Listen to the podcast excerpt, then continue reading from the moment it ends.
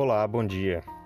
Hoje quero compartilhar umas palavras de Lei a seu filho Jacó, que estão registradas no livro de Mormon.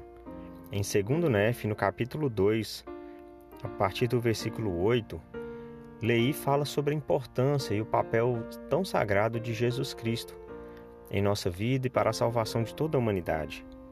Ele disse: Quão importante é tornar estas coisas conhecidas dos habitantes da terra para que saibam que nenhuma carne pode habitar na presença de Deus, a menos que seja por meio dos méritos e misericórdia e graça do Santo Messias, que dá a sua vida segundo a carne e toma novamente pelo poder do Espírito, para efetuar a para poder efetuar a ressurreição dos mortos, sendo ele o primeiro a ressuscitar. Ele é, portanto, as primícias para Deus, visto que intercederá por todos os filhos dos homens e os que nele crerem serão salvos. E por causa da intercessão feita por todos, todos os homens vão a Deus.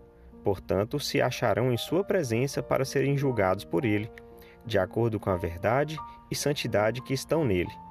Por conseguinte, todos os requisitos da lei dada pelo santo para a aplicação do castigo estipulado na lei, castigo esse que está em oposição à lei estipulada para a felicidade, para cumprir os propósitos da expiação.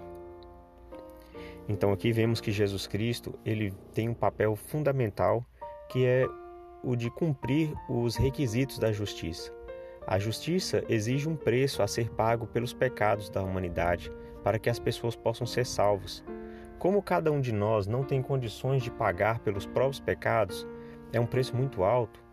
Jesus Cristo então veio e pagou por tudo ele pagou com a expiação dos nossos pecados. A expiação é o ato que ele teve de tomar sobre si as nossas dores, aflições e a culpa, para que, passando pelo processo de arrependimento, possamos nos tornar limpos. E essa é, expiação, ela é complementada com a morte e ressurreição, que ele teve o poder de dar a vida e tomar de volta. E com essa vitória sobre a morte, ele concede a cada um de nós o, o direito, né, é, o privilégio de podermos ressuscitar um dia para então estarmos na presença de Deus a fim de sermos julgados.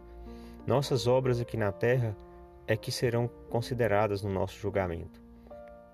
Nós precisamos agir em santidade, como a Escritura diz, para que possamos ser declarados sem mancha.